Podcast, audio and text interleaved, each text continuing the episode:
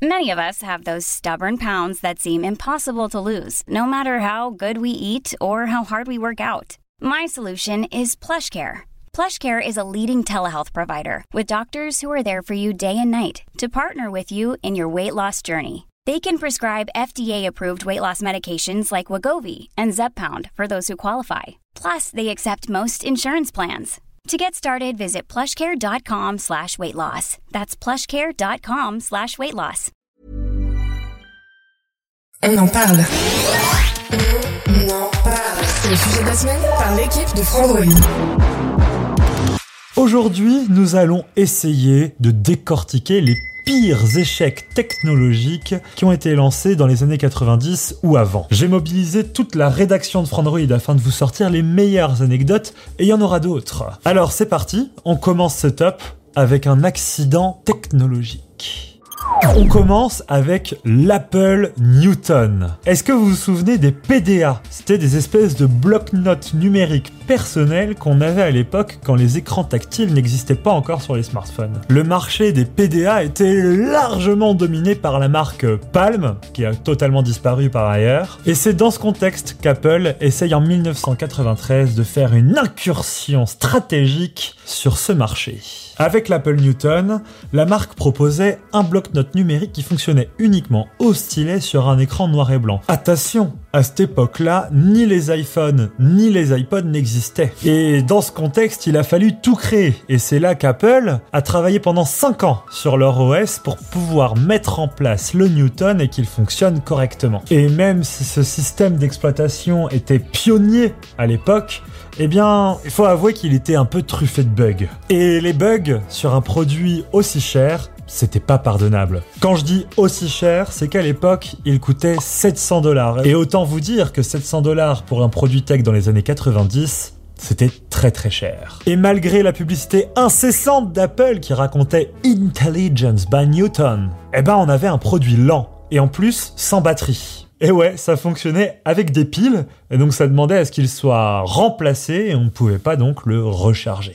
Alors vous vous doutez bien, Apple avait joué gros avec 100 millions de dollars d'investissement dans le projet Newton, ils attendaient que sur la première année, au moins un million d'exemplaires puissent se vendre. Mais face au prix et aux bugs techniques du produit, le produit qui était censé être le plus intelligent du monde est devenu une vaste blague. Et trois mois après sa sortie, Newton ne s'était vendu qu'à 50 000 exemplaires. C'est donc un immense échec qu'Apple vivait, et c'est à ce moment-là que Steve Jobs est revenu à la direction, car il avait été évincé pour quelques années. Et en revenant, il n'a pas dit on jette tout et on recommence, il a simplement dit on jette le produit, mais par contre tout le travail sur l'OS servira à développer iOS, et c'est ainsi que naît les prémices de l'iPhone, de l'iPod et de l'iPad. Et d'ailleurs, Steve Jobs avait une réelle animosité envers ce produit, et c'est pour ça que quand ils ont présenté l'iPhone, il a dit la fameuse phrase Qui veut un stylet? Personne ne veut utiliser stylet. Eh bien, c'était peut-être justement en référence à l'échec du Newton. On enchaîne avec une machine de rêve, mais qui a été au final un échec tragique. Aujourd'hui, pour faire Paris-New York, on met entre 7 et 8 heures de vol, mais est-ce que vous saviez que dans les années 70, on n'en mettait que 3h30 eh bien, c'était grâce à cet avion, le Concorde, une création de l'entreprise Airbus qui avait lancé le premier avion à vitesse supersonique. On l'appelait le grand oiseau blanc, il avait des capacités hors normes, comme par exemple modifier la géométrie de son nez pour pouvoir mieux prendre de la vitesse. C'est un projet qui est né en 1962 d'un accord entre la France et le Royaume-Uni, et autant vous dire qu'à l'époque, les technologies qu'il embarquait étaient 100% révolutionnaires. Avec le Concorde, on pouvait atteindre la vitesse de 2200 km heure. Alors vous en doutez, à cette vitesse, on rêve du monde, on rêve de voyage, on veut découvrir l'Amérique. Mais dans les années 80, le Concorde a rencontré quelques difficultés économiques, les voyages étaient chers,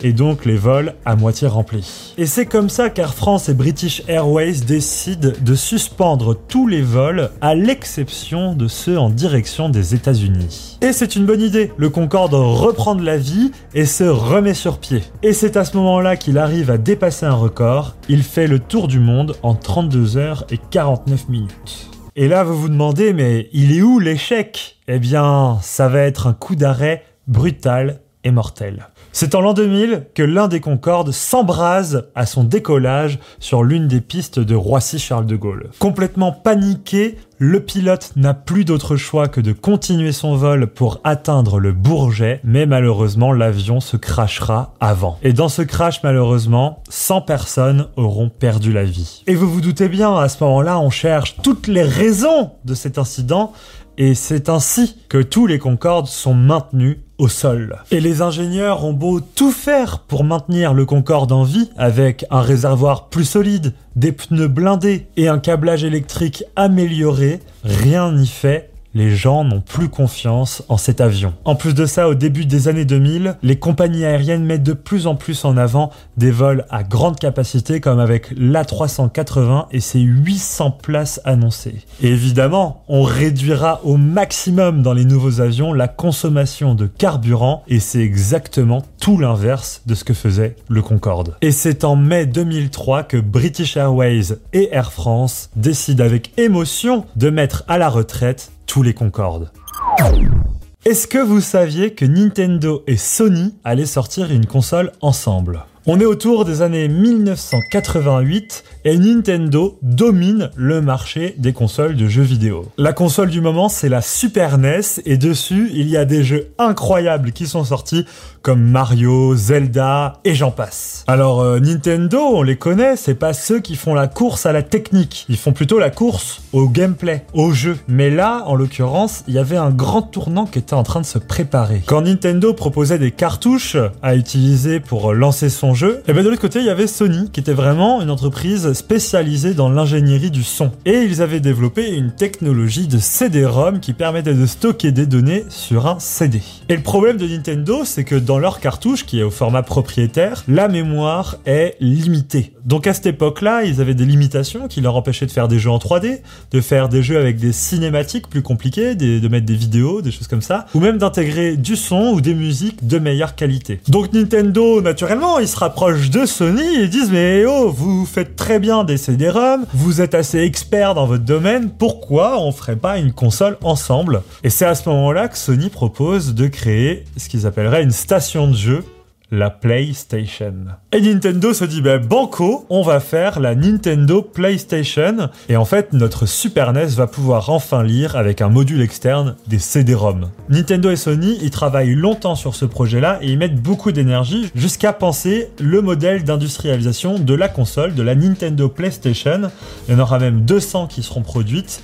Euh, d'ailleurs, si vous en avez une dans votre cave, euh, vaut un peu d'argent, vous verrez à la fin. Et on approche de plus en plus du CES de Las Vegas qui est un grand salon auquel les fabricants faisaient leurs principales annonces. Et vous vous en doutez bien, Nintendo voulait annoncer la fameuse collaboration Nintendo-Sony pour la Nintendo PlayStation. Mais ce qui est rigolo, c'est que juste avant ça, le PDG de Nintendo, pas plus bête qu'il en était, ta ta ta ta ta, avant d'officialiser quoi que ce soit dans ce contrat-là, est-ce qu'on relirait pas euh, nos accords avec Sony. Mais quelle bonne idée ils ont fait Et ouais, parce que Sony, plus malin que Nintendo a pu l'être au tout début de leur euh, collaboration, avait pensé en amont au futur. Dans le contrat, ils se gardaient le droit d'utiliser bah, cette technologie d'utilisation de CD-ROM pour faire des jeux vidéo, pour, pourquoi pas, leur propre console qu'ils allaient sortir en parallèle.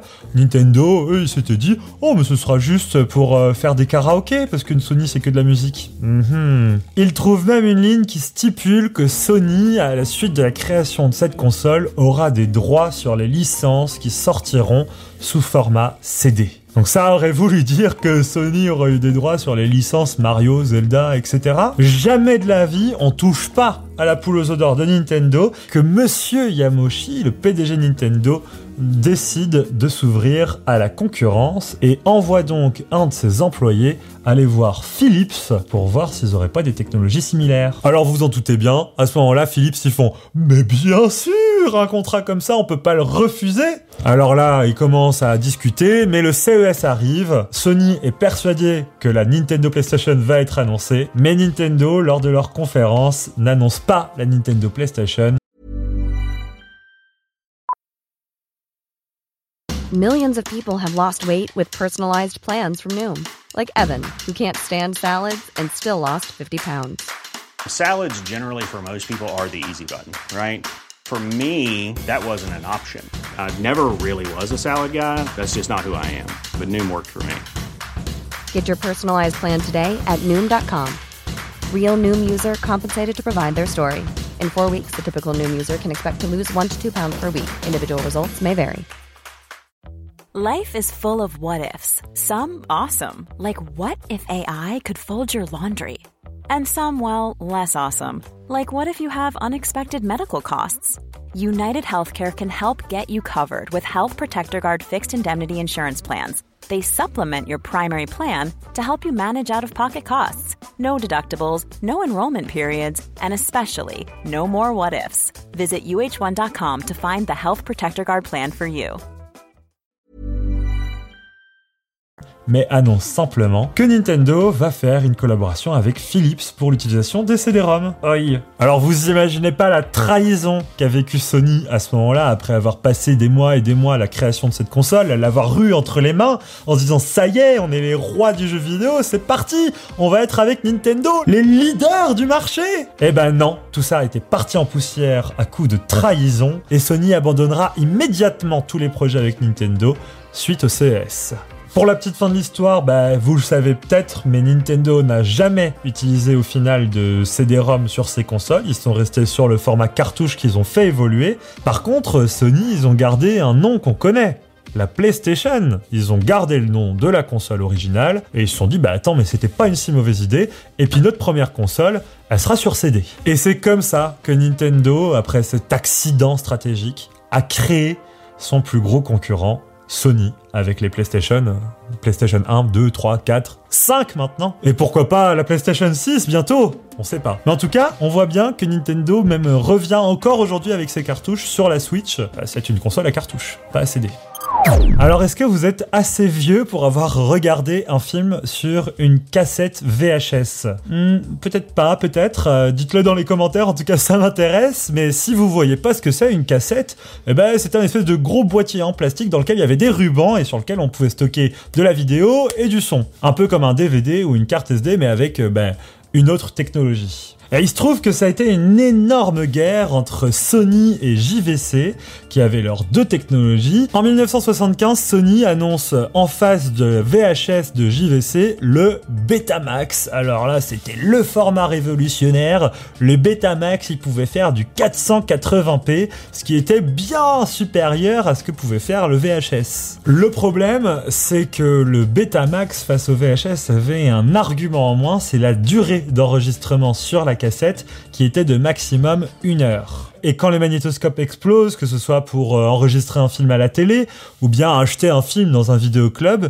eh ben le Betamax est limité puisque stocker un film sur une heure, c'est pas facile. Et ça a été une des raisons pour lesquelles le Betamax euh, de Sony s'est écroulé face au VHS.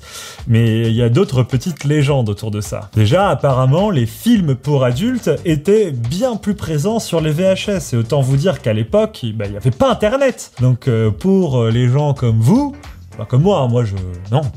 Eh ben, consommer ce genre de films, eh bien, c'était pas aussi simple et donc euh, les magnétoscopes étaient une jolie source de contenu. Alors, euh, ça a été un argument euh, d'échec de Sony, mais ce qui est étonnant, c'est que sur les Betamax, il y avait aussi des films pour adultes et les producteurs de films pour adultes étaient pas bêtes, ils mettaient sur Betamax et VHS. Mais ce qui est étonnant, c'est que cette légende bah, tient pas vraiment sur ses pieds, puisque les producteurs de films pour adultes, eh ben, les diffusaient à la fois sur VHS et sur Betamax. Donc pourquoi les gens allaient plus vers le VHS on sait pas. Par contre, ce qui est sûr, c'est que le VHS s'est imposé aux États-Unis parce que souvenez-vous, on pouvait pas regarder en replay ou quoi que ce soit hein, à ce moment-là. Donc fallait enregistrer sur magnétoscope euh, ce qu'on voulait, nos programmes télé. Et aux États-Unis, il y a le Super Bowl. Et au Super Bowl, les matchs sont longs. Et donc on ne pouvait pas enregistrer avec du Betamax un match du Super Bowl. Impossible. Donc forcément, à ce moment-là, les gens se tournent tout naturellement vers le VHS. D'ailleurs, les VHS étaient plutôt intelligentes. On pouvait soit enregistrer 2 heures d'audio-vidéo, soit 4 heures d'audio-vidéo, mais de moindre qualité. Donc c'était quand même intéressant de pouvoir faire le choix. Et si Sony a compris que la durée d'enregistrement était importante au bout d'un moment. Ils ont proposé bah, de réduire la qualité du Betamax pour pouvoir enregistrer 2 ou 3 heures sur les nouvelles cassettes. Et bah du coup ça perdait quand même l'intérêt du Betamax qui était quand même d'avoir du 480p, ce qui était incroyable à l'époque. Et donc forcément, plus les gens achetaient du VHS, plus Sony perdait du marché et plus les producteurs audiovisuels priorisaient le VHS pour distribuer leurs films. Et c'est comme ça que Sony a perdu la bataille face au VHS, mais ce qui est intéressant, c'est que tout ce qu'ils ont développé comme technologie à ce moment-là, ça a servi ensuite à Sony pour créer des méthodes de captation caméra, etc. Et on sait que Sony fait partie des leaders du marché sur la captation audiovisuelle. Donc intéressant de voir que ben, on peut tomber au début puis bien se relever.